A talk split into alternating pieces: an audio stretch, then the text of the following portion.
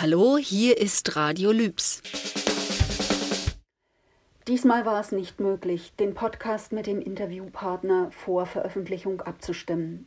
Denn am 6. Oktober 2020 verstarb leider im Alter von 96 Jahren Gerhard Cornelsen, dem dieser Podcast gewidmet sein soll. Unsere Themen waren Wald, Jagd und Naturschutz, aber er hat dazu viel aus seinem Leben erzählt.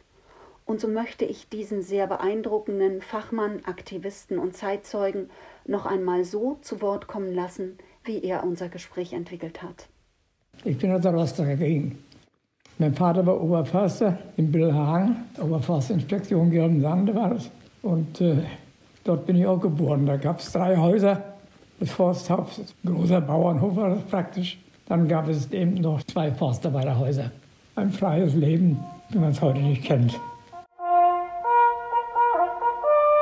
Was kein Jägerlatein, das war eine Hasenjagd, als Lehrling noch, war die erste Jagd, die ich mitmachte. So Kesseltreiben gibt es doch dann. Und neben mir war der Forstmeister und dazwischen setzte sich dann zwischen uns beiden ein Hase hin.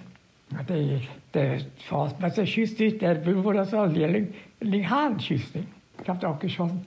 Bin mal fast an den Kopf. Da hat er Schotkugeln an den Hut gekriegt. da war da natürlich was los. Muss man sich den Wald in den 40er Jahren vorstellen? Sehr aufgeräumt? Er war aufgeräumt, Leute, gepflegt, ja. Weil sich viele Brennholz holen durften? Es war alles sehr streng. Sie durften dann nur sogenanntes Sammelholz. Also man durfte sich auch trockene Äste absägen von den Bäumen. Also Holz wurde ganz sehr stark bewirtschaftet damals. Aber der Wald war sehr aufgeräumt und äh, sah nicht so aus, wie er heute aussieht. Also das Prinzip war damals noch Kahlschläge, von Kahlschläge gemacht und Flächen aufgeforstet. Meine erste Stelle, die ich hatte, war in Karo. Das funktionierte damals so, ich kam mit meiner Frau 47 hin zu der Försterei, stellte mich vor, ich bin hier als Revierförster eingesetzt. Die Försterfrau sagte, nee, sagte, hier ist mein Mann Förster, hier sind Sie falsch. Da haben wir auch geheiratet in Karo damals. Und äh, da musste ich noch eine Genehmigung von der Landesregierung haben ob ich heiraten darf. Ja? Ja. Kriegte ich die Genehmigung von der Landesregierung, aber nicht vom Schwiegervater, wo ich um die Hand seiner Tochter gebeten hatte. Wir waren glücklich, dass wir zusammen waren. Und wir hatten ja Wohn-, Küchen mit Benutzung. Und ein Zimmer, Schlafzimmer und Büro hatte ich mehr. Ich hatte ein Gehalt, wie ich geheiratet habe, 184 Mark. Ich hatte ein Fahrrad mit umwickelten Reifen, damit ich nicht aus der Felge sprang. Und mein Forstamt war dort und ich musste dann immerhin zwölf Kilometer fahren mit dem Fahrrad, wenn ich zum Forstamt wollte. Ne? Oft auch zu Fuß gehen, weil es eben Rad kaputt war. Das, hat auch bloß ein äh, Vierteljahr gedauert. Oder, da wurde ich versetzt nach Bosso. Das ist das Nachbarrevier. Ich hatte in Karo 800 Kubikmeter Holzeinschlag und in Bosso waren es 12.000 im Jahr, die einzuschlagen waren. Der Kollege war ertrunken. Beim Gänsegereifen auf dem See ertrunken. Und äh, aber auch mit Küchenbenutzung. Vier Familien wohnten im Forsthaus. Sogar im Pferdestall wohnte ein Forstarbeiter. Also es war verheerende Zustände. Ich hatte dann als erstes die Ländereien aufgeteilt, sodass jeder Forstarbeiter 0,99 Hektar Land hatte und damit die Lebensgrundlage. Hühner, Pupen, Gänse, Ziegen, Schweine nachher auch, ja, ja. Eine Kuh? Kuh später. Wir hatten dann Heu gemacht und nach Thüringen geschickt. Aber ich kriegte zwei Ziegen und einen Kalb zurück. Meine Frau hatte als Hochzeitsgabe mir ein Gewehr mitgebracht. In, in einer Zeit, wo da Sibirien drauf stand. Und äh, mit, mein Schwiegervater war auch Jäger gewesen. Und äh, da habe ich dann illegal mitgejagt und den Forstarbeiter dann erzählt, dass ich die Russen was angeschossen hätte gefunden oder dass es von der Bahn angefahren war oder irgendwie habe ich Märchen erzählt. Die wussten sicher auch genau Bescheid, was Sache war, aber das Fleisch wurde aufgeteilt und äh, die Forstarbeiter mussten ja oft von einem Waldstück ins andere und ich musste vorher auszeichnen, welche Bäume da rauskamen. Und ich weiß, ich stand noch im Schweinestall, da kamen sie rein. Herr Förster, Herr Förster, wir haben, haben eine Flint gefunden und, und wir, wir haben irgendwie Gliedmehl und ich sagte, wir haben gar nichts. Wir führen um See und spinnen den Wader, dann haben wir halt keine Ager damit. Das habe ich nicht verstanden. Die hatten nur gesagt, ich müsste, müsste sofort melden und so weiter, dass die Waffen gefunden hätten. Da habe ich dann gesagt, dann lassen wir schön sein. Wir nehmen unseren Kahn, fahren auf den See raus mhm. und versenken die Waffen. Keiner hat jemals gesagt.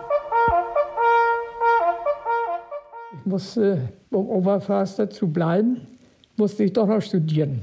Mhm. Da musste ich noch nach Tarant, hoch in der TH Dresden. Das war 53, glaube ich, war das Jagdgesetz wurde erlassen. Und äh, 55 wurden dann die Jagdkollektive gegründet. Ich war Begründer des Jagdkollektivs Sandhof. Da waren wir sieben oder neun Mann waren wir. Das Jagdgesetz ließ es also zu, dass LPG-Bauern und Forstarbeiter, auch Förster, also die Jagdprüfung machen konnten. Das war Voraussetzung Jagdprüfung. Und das haben wir dort in Sandhof gemacht.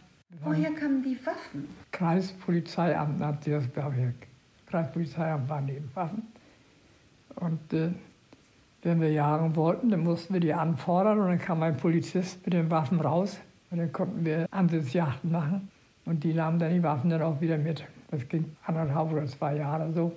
Dann wurden Waffenstützpunkte errichtet und äh, ein solcher Waffenstützpunkt war auch im Forsthaus dann. Und äh, dort konnten sich die Jäger die Waffen abholen für 24 Stunden. Wir waren zuerst waren wir sieben oder neun Jäger, die sich zusammengefunden hatten die auch die gemeinsame Jagdprüfung gemacht haben auf dem Kreis. Und äh, da waren zwei oder drei LPG-Bauern dabei, war ein Lehrer dabei, es waren zwei Förster, ein Gemeindesekretär, also eine bunte, bunte Mischung. Aber nicht der Polizist, der die Waffen brachte?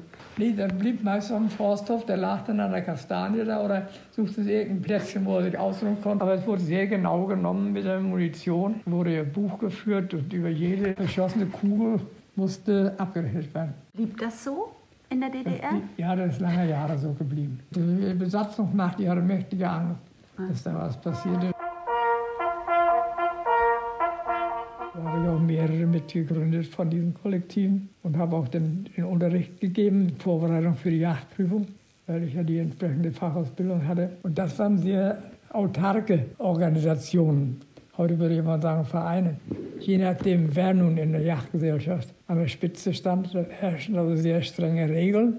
Und äh, es äh, wurde sehr äh, gut ausgebildet.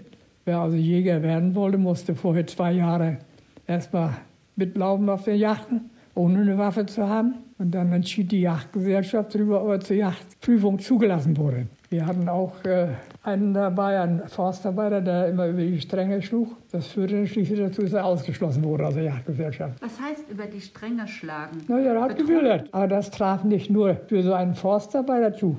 Wir hatten zugeteilt bekommen Mitglieder der Kreisleitung der SED. Die mussten sich also unseren Regeln fügen. Und wir hatten sogar einen Ratvorsitzenden, das war, was heute Landrat ist. Den habe ich ein, zweimal beim Wildern erwischt, dass er woanders jagte, als hingewiesen. Und dann äh, hat er noch einen verbotenen Abschuss getätigt, einen weißen Dammhirsch geschossen, der also geschont werden sollte.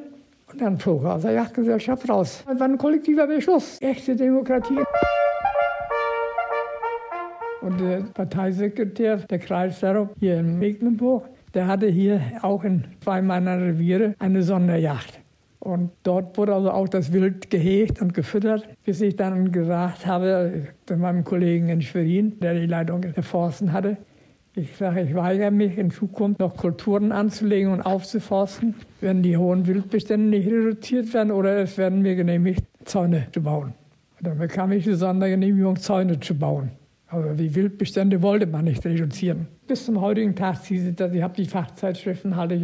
Da muss man sagen, im Interesse unserer Gesellschaft und der Umwelt muss der Wald Vorrang vor dem Wild haben. Unbedingt. Für mich begann die Katastrophe schon mit der Einführung der Staatsjacht. Äh, ein Revier wurde Staatsjacht, zweieinhalb Reviere wurden Armeeforst und dann ein Revier ging noch den Forstwirtschaftsbetrieb Schwerin ab. Und ich hatte mal keine Oberförsterei mehr. Und ich habe dann gekündigt. War eine neue Stelle eingerichtet. Und zwar als Mitarbeiter für Naturschutz im staatlichen Forstwirtschaftsbetrieb. Ich hatte keine eigenen Arbeiter.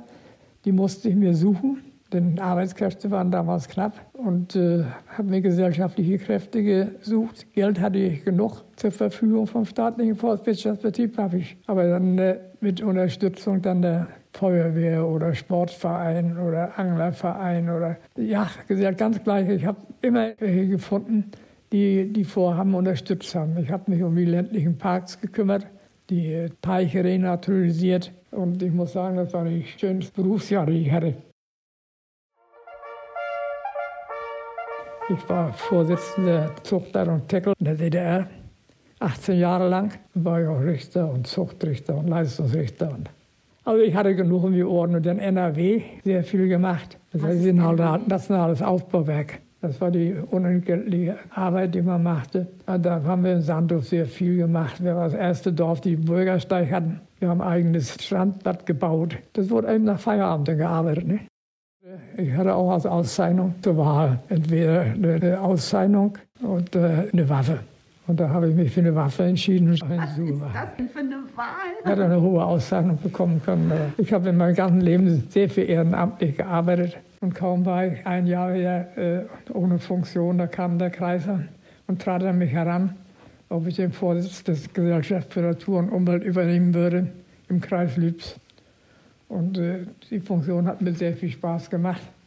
Wir haben dann auch gut zusammengearbeitet mit sehr vielen Arbeitsgruppen. Ornithologie gab es, Geologie gab es eine Gruppe. Mit der Insektenkunde, mit der Entomologie beschäftigt sich eine andere Gruppe. Wir haben acht oder zehn Arbeitsgruppen, habe ich innerhalb der Laufe der Jahre aufgebaut. Ich habe dann äh, empfohlen, wie die Wende gekommen ist, habe ich einen Rundschreiben an die Mitglieder geschickt. Sie möchten äh, einer der beiden Vereinigungen beitreten, die beiden Naturschutzvereine, die es gibt uns in der, in der Bundesrepublik jetzt. Gebrauchstum wurde bei uns auch sehr gepflegt und wir hatten auch eine Jugendbläsergruppe. Ich selber war auch Jachthornbläser. Ich habe selbst viel gegen Latein gerne erzählt. Ach, da waren sie bei mir im, im Haus, im Eigenheim im Sandhof. Da war ich Oberförster im Sandhof und äh, was Fernsehen da. Also ich habe öfter mit der Presse und dem Fernsehen Rundfunk zu tun gehabt. Und äh, die wollten dann wissen, woran man erkennt, was ein Keiler ist und was eine Bache ist. Und da habe ich denen dann erzählt, das sieht man am Pürzel hinten. Beim Keiler geht das rechts rum und bei der Bache dreht das links rum.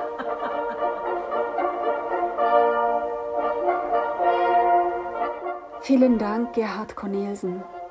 Und auf Wiederhören, liebe Nachbarn.